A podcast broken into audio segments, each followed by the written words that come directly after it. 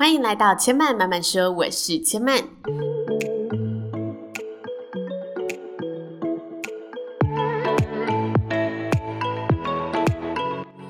目前频道在 Apple Podcast、Spotify、Google Podcast 都听得到。喜欢的朋友，欢迎帮千嫚订阅并留言评论，让更多人可以认识千嫚慢慢说喽。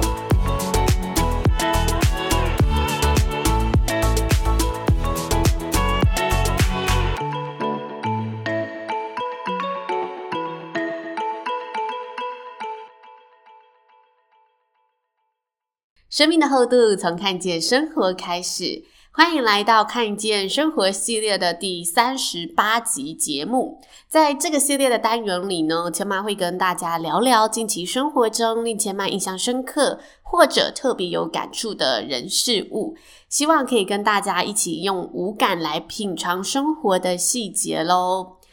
那昨天睡前呢，千嫚关掉 Netflix 的影集，然后用电视打开了 YouTube，想要听听音乐来沉淀一下自己一整天的一个情绪跟心情，缓冲一下再来睡觉。结果巧合的听到了两首觉得非常好听、非常对味的新歌，想说明天录节目，也就是现在，一定要先跟大家来分享这两首我听到觉得很好的作品。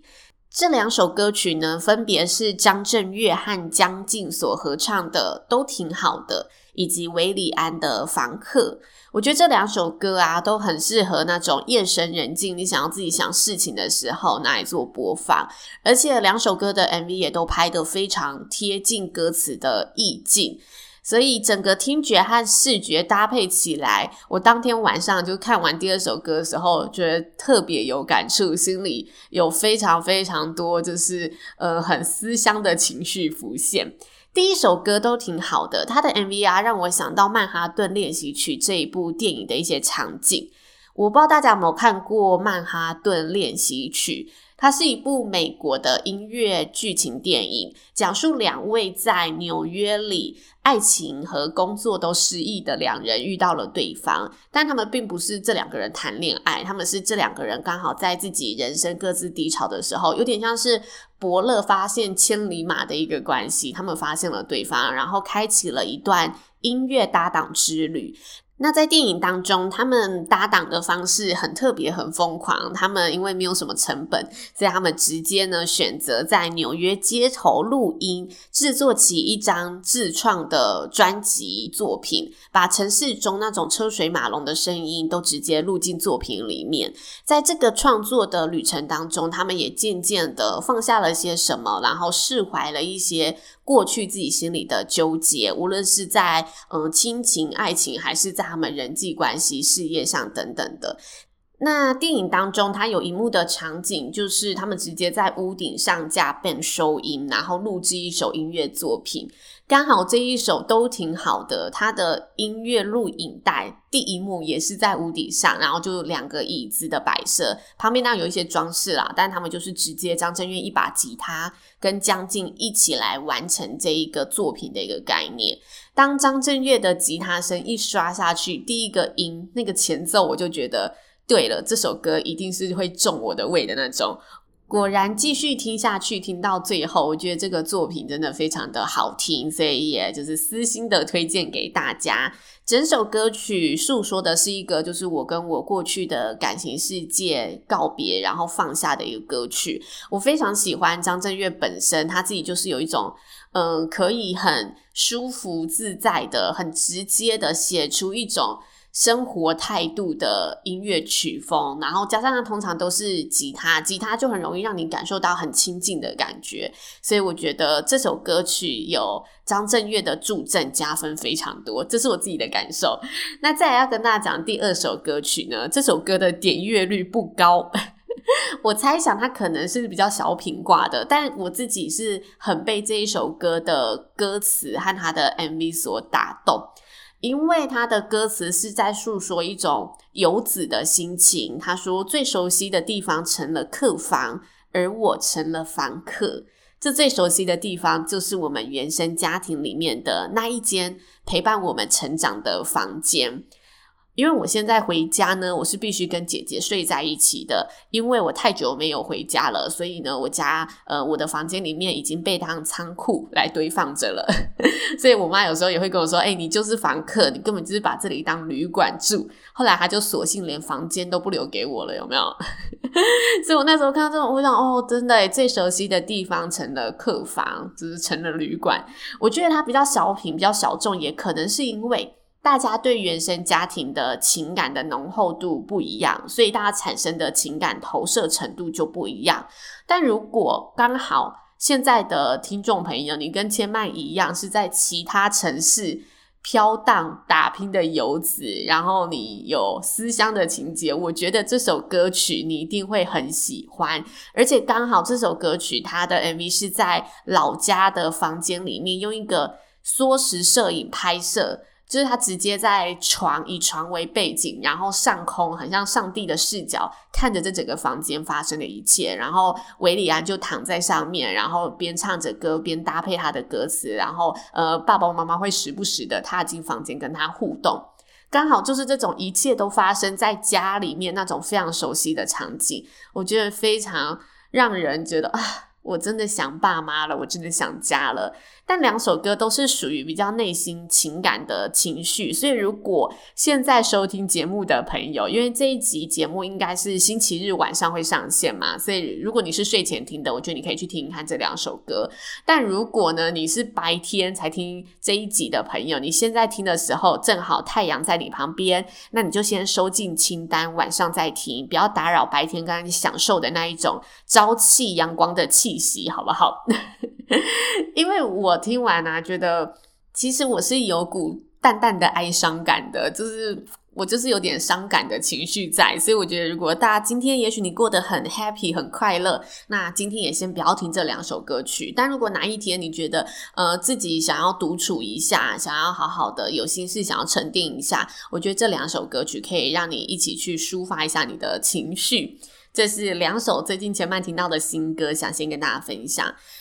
其实上周千曼的生活呢，发生了非常多的事情。我觉得每一件事情如果细讲起来，它都可以非常精彩。那今天千曼想跟大家分享其中一件事，是我在跟朋友聚会的时候，有个朋友问我说。诶，起码，你每周要做三集的 podcast，然后要看书、消化、整理这些书籍的内容，还要关注这些时事，去查阅、了解这些背景资料，还要时时刻刻记录下自己的感受、心情。你这付出的时间和心力，不会觉得自己很像每天都在做报告、都在赶功课吗？